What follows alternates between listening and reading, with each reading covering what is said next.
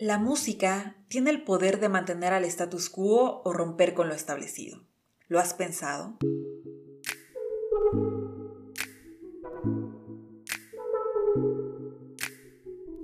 Bienvenidos a los libros de la política, el podcast que te abrirá el apetito de conversación sobre los temas políticos de la actualidad. Te propongo que por medio de los libros escuchemos a las voces líderes de este tema mi nombre es Ilen Rosales y en este episodio haremos música para tus oídos. Para algunos, la música es un arte, un lenguaje universal, una revelación, un cúmulo de historias, una fuente de magia.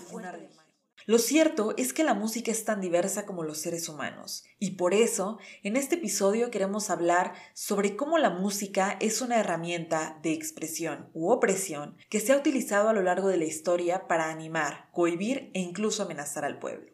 El autor de este libro es Javier Rodríguez Ledesma, un sociólogo y politólogo por la UNAM que maneja líneas de investigación relativas al análisis político, la cultura y la educación. Ha publicado distintos libros, pero en esta ocasión ahondaremos sobre Poder en clave de sol, una notación musical de lo político, que se publicó en 2019 bajo el sello de la editorial Colofón.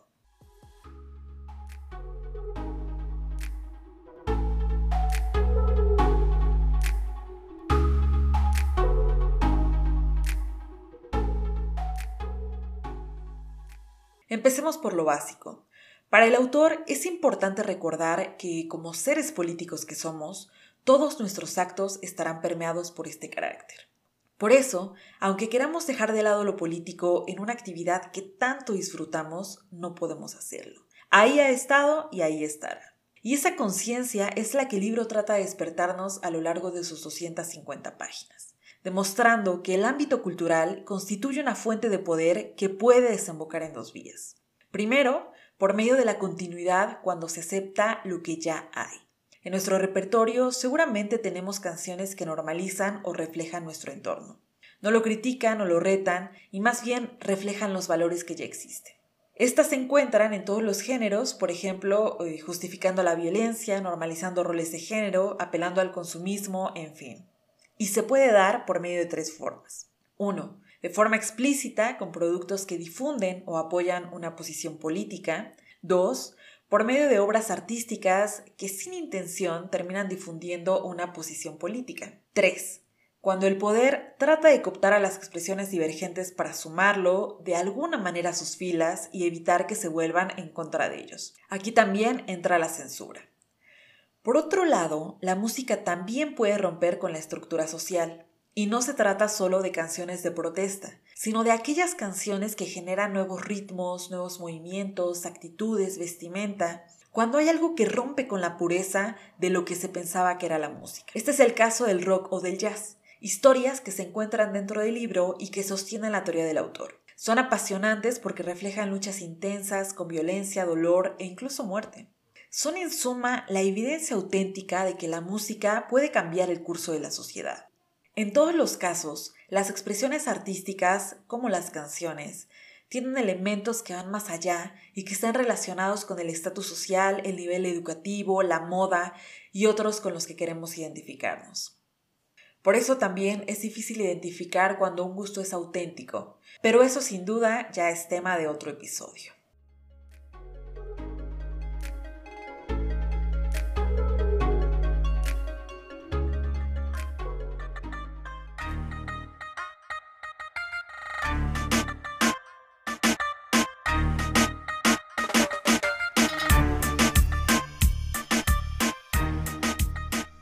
En Latinoamérica hay un fenómeno musical que aunque no nos guste, no podemos negar. El poder del reggaetón. Un género que se ha catapultado en el plano internacional por ser atrevido, obsceno y directo. Tan solo en 2019, el 34% de las ventas de música por streaming a nivel mundial correspondió al reggaetón y ritmos latinos. Y aunque no se trata de un arma de poder de los estados, la región sí está ejerciendo una gran influencia y está moldeando el consumo de música globalmente. Más allá de que esto sea bueno o malo, porque sabemos que muchas de estas letras son misóginas y violentas, se está plasmando y compartiendo una forma de entender al mundo. Pero el género tampoco se ha quedado estático. Por un lado, ahora hay más mujeres intérpretes y por otro, la temática de las canciones también se ha ampliado. Y esto tiene mucho que ver con la llegada de nuevos rostros. Por ejemplo, Bad Bunny, un joven de 26 años que saltó a la fama en 2016 y ahora uno de los exponentes más importantes del reggaetón, se ha atrevido a dar mensajes que desafían estereotipos y que apelan al respeto de las personas. Su protesta está en algunas de sus letras y de hecho, si hacemos memoria, en 2019 fue uno de los artistas que llamaron a la protesta tras el escándalo en Puerto Rico, cuando se filtraron conversaciones del gobernador Ricardo Rosello y de su equipo en el cual se expresaba de manera lamentable, de forma machista, homófoba y violenta. El resultado, una crisis política, más de 10 días de manifestaciones y la dimisión del gobernador. No estamos diciendo que Bad Bunny logró eso, pero sin duda ayudó a visibilizarlo y a que más personas se sumaran a este acto de rebeldía.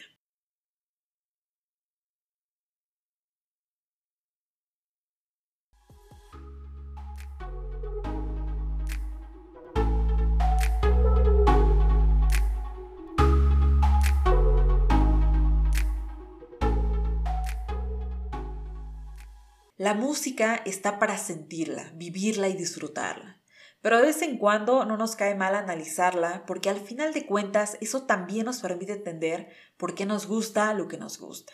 Este libro nos ayuda a emprender ese viaje de una forma breve pero concisa. Aunque inició en un proyecto de la institución académica en la que labora el autor, su lectura no es técnica, por el contrario, es sencilla, muy gozosa. Los invito a reflexionar sobre sus gustos y las canciones que disfrutan. Sin duda, el análisis aguarda sorpresas. Si desean leer este libro, pueden adquirirlo por 250 pesos mexicanos, el equivalente a un poco más de 12 dólares americanos en pasta blanda.